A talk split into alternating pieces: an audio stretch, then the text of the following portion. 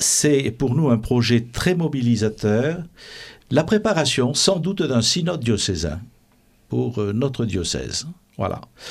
Je pense que le moment est venu, après notre parcours missionnaire, de faire le point, de faire comme une espèce de relecture de mission, relecture d'expérience, et donc de nous dire euh, ensemble, euh, mais aujourd'hui, comment soutenir, organiser notre vie d'Église pour qu'elle soit véritablement un lieu de ressourcement, un lieu de dynamisme missionnaire, un lieu de fraternité?